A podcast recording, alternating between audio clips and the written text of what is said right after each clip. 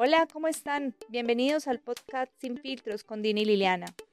Vamos a compartir con ustedes nuestras vivencias de autoconocimiento para que inicien con nosotras su propio viaje para descubrirse sin filtros. Queremos que vivan desde su esencia y para ello es importante conocerse y lograr comprendernos, hacer conciencia para despertar y asumir responsablemente que la persona más importante de tu vida eres tú. Cada viernes compartiremos información, tips, frases y acciones que te ayudarán en este viaje. Comparte con nosotras tus dudas, experiencias, inquietudes y preguntas. Acompáñanos sin falta a descubrirte. Con Dina y Liliana desde México y Colombia. Hola, hola. Bienvenidos a su programa Sin Filtros con Dina y Liliana. Hoy hablaremos sobre qué es el Enneagrama. Y para ello, quiero darle la bienvenida a mi compañera Lili Mejía. Hola Dina, ¿cómo estás? Gracias Lili, bien. Encantada de tenerte por aquí. ¿Qué nos tienes el día de hoy? Bueno, la idea hoy es entender un poco de dónde viene Enneagrama, que no es algo nuevo. Para muchos puede ser nuevo, pero es, tiene su historia. Y tener también una clara diferencia entre qué es Enneagrama lineal y el Enneagrama integral. Bueno, vamos entonces con la etimología del Enneagrama. El Enneagrama proviene de varias tradiciones de sabiduría antiguas que están combinadas con la psicología moderna. Se dice que su origen se dio en Babilonia, alrededor del año 2500 a.C. Tiene una derivación de la geometría y de las matemáticas. Sugiere que podría tener raíces, además, Dina, en el pensamiento griego y clásico, mientras que las teorías que subyacen al diagrama se encuentran en las ideas de Pitágoras, Platón y algunos filósofos neoplatónicos. Se puede decir que forma parte de la tradición occidental que dio el origen al judaísmo, al cristianismo, al islam y a las filosofías herméticas y gnósticas.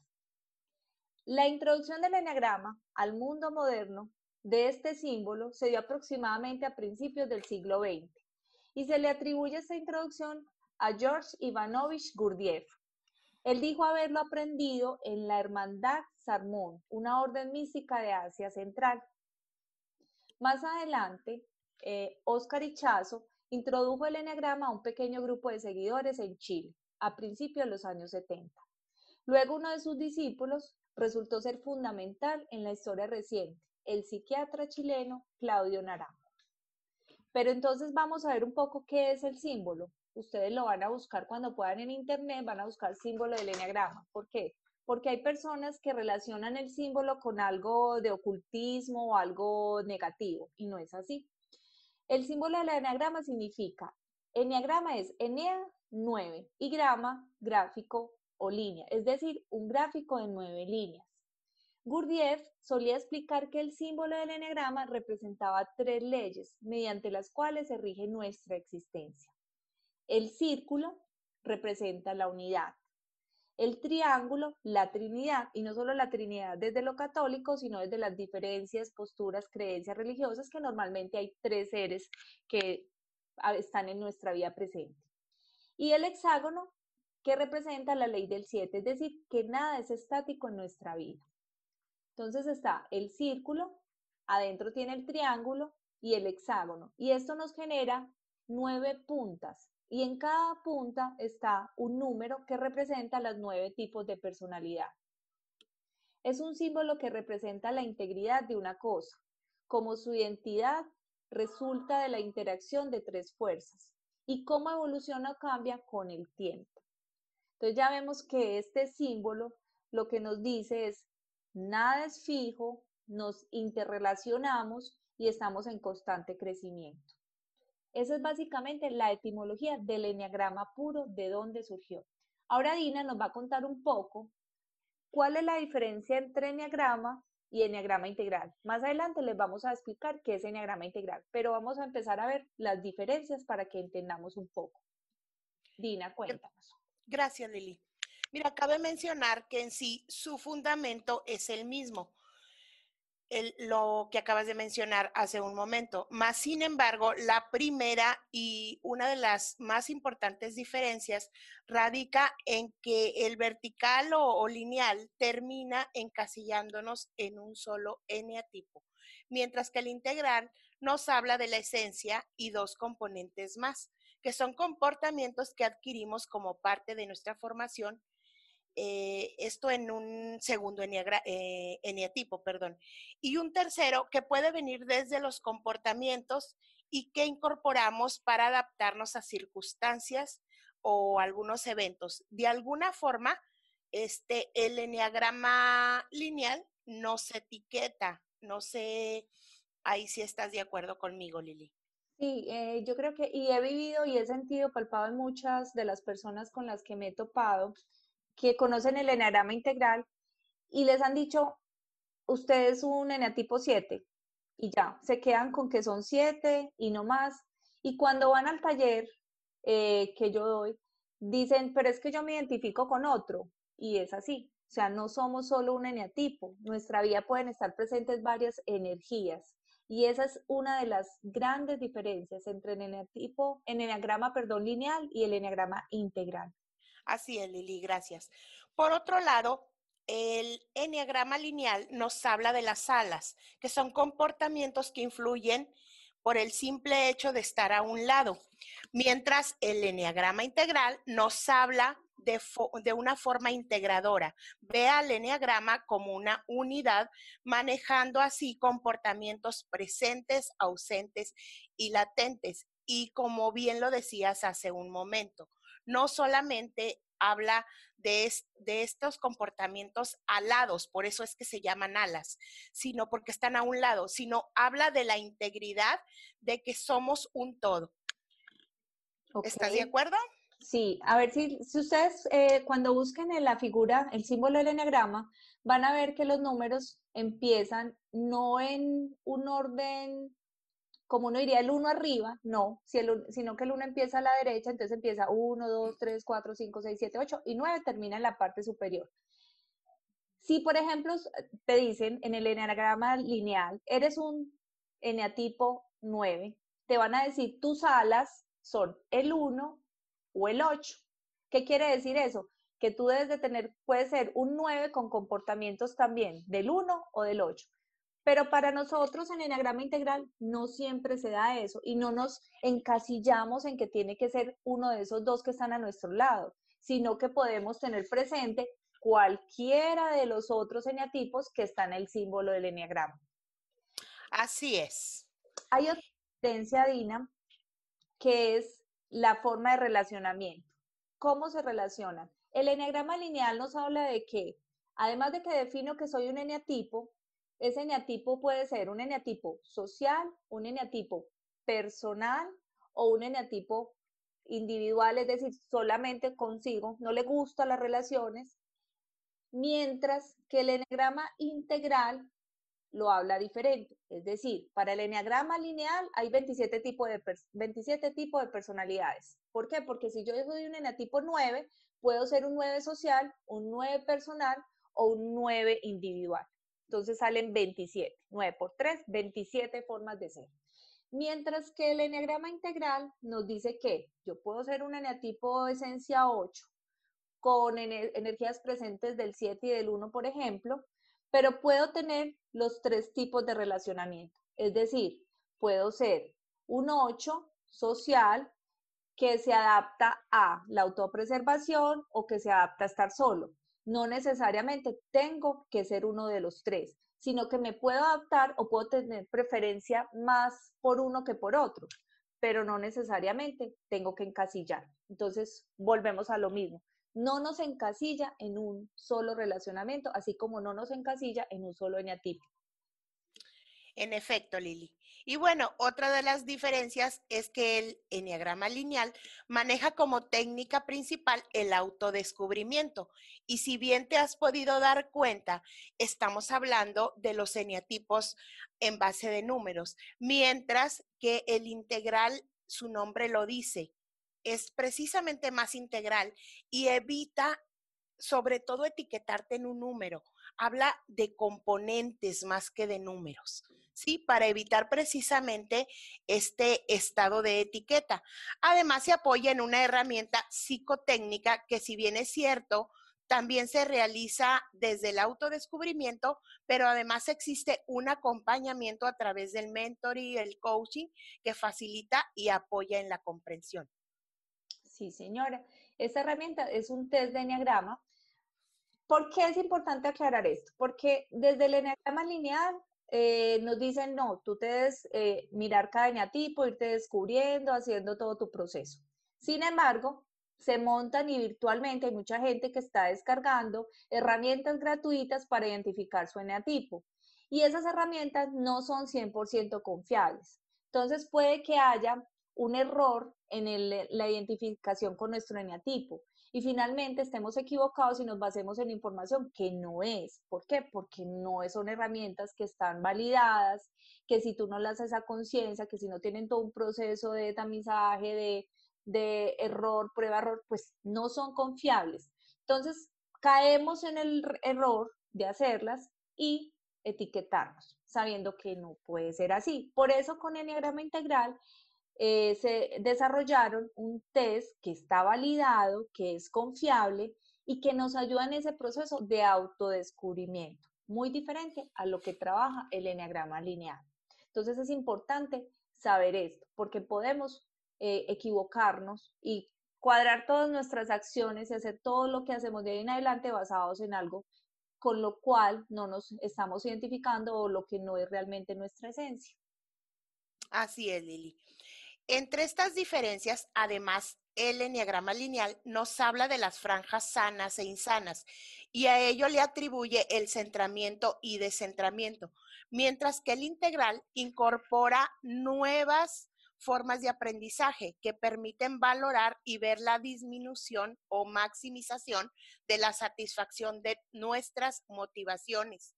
Y por ello le llama integración o desintegración además de un estancamiento en las dinámicas de comportamiento. Es algo así como la motivación o desmotivación a las que les denomina zonas de confort activas o pasivas. Activas es cuando entras y sales en ese nivel de satisfacción y las pasivas es cuando totalmente ni satisfaces tus motivaciones, pero tampoco se resaltan tus miedos.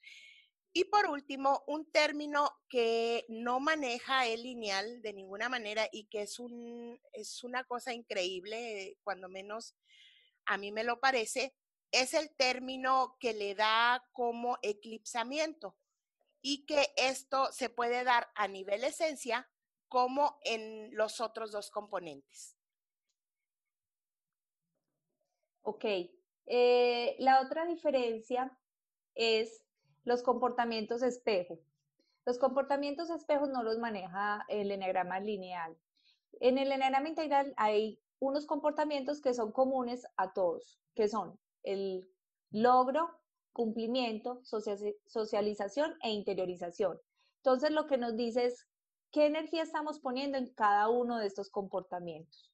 Para ver, es porque esto es tan importante, porque esto nos ayuda a replantear nuestros metas y objetivos. Es decir, si yo soy una persona que estoy en un proyecto de emprendimiento, pero no tengo claro eh, cuál es mi esencia, pero además no sé si estoy siendo efectiva a nivel de cumplimiento, a nivel de logro, pues no voy a alcanzar mis objetivos. Entonces, con esta herramienta, yo voy a poder identificar qué energía necesito poner en cada uno de esos ítems y así ser mucho más efectiva alcanzando esas metas que me propongo. Muy bien, Lili. ¿Nos queda alguna diferencia? Sí, la, tú ibas a nombrar la de las eneatipos por triada, los centros de respuesta. Ah, muy bien. Los centros de respuesta. El eneagrama eh, lineal nos habla de la triada, ¿no? Eh, el hecho de que los eneatipos están divididos en tres, ¿no? Este, desde la emoción, desde el pensamiento y desde lo visceral o, o desde el hacer, ¿ok? Mientras el eneagrama integral además incorpora los centros de reacción desde dónde se está reaccionando ante los eventos y las situaciones presentes. Si, reaccionas desde un centro físico, eh, eh, haciendo, quizás a lo mejor también intelectual, pensando y haciendo, o igual en, en el tema emocional. Pero claro que ahí se manejan rangos. O puede ser que estés siendo muy apasionada y estés manejando solamente un centro de reacción físico y emocional y el intelectual lo estés dejando al final. Exacto. Se busca es como un equilibrio en los tres centros de respuesta. ¿Cuál es la diferencia básicamente? Que el lineal te dice, listo, eh, hay, los eneatipos están divididos por tres, de a tres grupos. Un grupo es el 2, 3, 4, que hace parte de la triada emocional, 5, 6, 7 de la triada intelectual 8, 9 y 1 de la triada visceral o física. Entonces, tú dirías, es que claro, si yo soy 8, tengo que ser físico y reaccionar desde lo físico. Pues no, en el enneagrama integral te dice no necesariamente. Tú puedes estar en un eneatipo físico, pero tu centro de respuesta se puede estar dando más desde lo emocional o desde lo intelectual. ¿Y qué buscamos? Que esté en equilibrio, obviamente porque cuando tenemos esas dificultades de relacionamiento, de contacto con otros, de comunicación, se puede estar dando precisamente porque estamos reaccionando desde nuestro centro, que puede ser físico, y la otra persona está reaccionando desde lo emocional y no encontramos ese punto de equilibrio. Entonces la idea es lograr un equilibrio entre ellos. Así es, Lili. Eh, bueno, entonces podemos resumir que el enneagrama integral eh, su creador fue, Felipe Cejudo. Él es un psicólogo mexicano que radica actualmente en Colombia y él es el realmente creador de esta metodología y yo le llamo como la forma más inteligente que hasta hoy hayamos experimentado. Es totalmente otro mundo, como nos dice Lili. Es un modelo vivo que revela los estados del ser humano y sus posibilidades de transformación. Es una herramienta de autoconocimiento que devela la manera como percibo la realidad y me interrelaciono con la vida. Un sistema para el conocimiento de sí y para la trascendencia del ser. Bueno, ¿y cuál es la finalidad entonces del Enneagrama Integral? Nuestra finalidad eh, cuando, nos cuando descubrimos esta herramienta, cuando nos metemos en el mundo, es iniciar un proceso de exploración entender una verdad más profunda, conocer nuestro eneatipo, el cual nos proporciona información valiosa. Sin embargo, esto no es el punto final, sino que es el inicio de un viaje. Conociéndonos podemos identificar, ser conscientes de las reacciones automáticas de nuestra personalidad. Y eso implica, con mayor facilidad, eh, estar atentos a esas respuestas mecánicas que tenemos día a día. Entonces, la idea es conocernos, hacernos conscientes y responsabilizarnos cuando ya entendemos todo este mundo. Claro que sí. Y bueno, eh, vamos a pasar a, a, una parte muy interesante. Vamos a empezar a compartirles algunas de las herramientas de manera de que puedas ir tú incorporando estos aprendizajes. Esta herramienta se llama la ventana de Yahari. Y bueno, antes de adentrarnos a este viaje de autodescubrimiento, es necesario retomar y reconocer cómo nuestros comportamientos se ven reflejados en las formas de relacionarnos. Por eso queremos compartirte este pequeño ejercicio. Escucha muy bien las instrucciones. Este es un ejercicio de honestidad y solo tú puedes plasmarlo, sentirlo y experimentarlo. Paso número uno. Toma una hoja blanca y realiza un doblez a la mitad y luego nuevamente a la mitad, de forma que la hoja te quede en cuatro partes. Evita cortarla, solo es para dividirla y puedas trabajar en ella. Ten a la mano lápiz, borrador o pluma. Date permiso para hacerlo y profundizar en este ejercicio. Paso número dos. En el centro dibujarás un pequeño círculo y dentro de este escribirás tu nombre. Puedes dibujarte también si así lo deseas. Esto es para dar identidad a tu ejercicio. Paso número 3. En la parte superior izquierda escribirás el título, Zona de Luz. Aquí escribirás todas aquellas cosas que tú sabes y que las demás personas saben de ti, que eres mujer u hombre, tu estado civil, tu edad, tus rasgos físicos, todo aquello que nos identifica ante los demás. Es el cómo nos damos a conocer al mundo ante los otros. Paso número cuatro. La parte inferior izquierda la llamarás zona secreta. Todo aquello que yo sé de mí y las demás personas no saben de mí. Recuerda que es un ejercicio de honestidad y nadie lo verá. Así que aquí escribe todo aquello que por miedo, vergüenza, temor no lo has comunicado. Por ejemplo, que te deprimes, que hablas a solas, que sientes ganas de gritar, salir corriendo, que desearías hacer algo y no te atreves, que estás enamorada de alguien, que te gusta la poesía, que disfrutas bailar, pero te da pena que te vean. Eso que solo tú sabes y nadie más lo sabe y te lo has guardado solo para ti. Paso número 5. Parte superior derecha. Su nombre será zona ciega. Date el tiempo suficiente para profundizar en esta parte. Es importante que recuerdes y anotes todas aquellas cosas que yo no sé de mí, pero que otros sí saben de mí. Por ejemplo, que hablas mucho, que no escuchas, que tienes una voz potente, que eres hábil para ciertas cosas, que tienes talento entre todo aquello que incluso no gusta tanto, pues no siempre podemos controlar lo que hacemos. Por eso se le llama zona ciega. Incluso nos puede causar asombro cuando alguien ha dicho algo de nosotros que no esperábamos. Y por último, el paso 6, parte inferior derecha. Su nombre será zona obscura. Aquí escribiremos todo aquello que desconozco de mí y los demás también desconocen de mí. Y bien, aquí existe el mayor de los desafíos. Ten en cuenta que esta puede ser el área con potencial y crecimiento. ¿Y cómo será entonces que describirás esta área si es oscura y no lo sabes? No te angusties. Conforme avancemos, iremos descubriendo y complementando este ejercicio.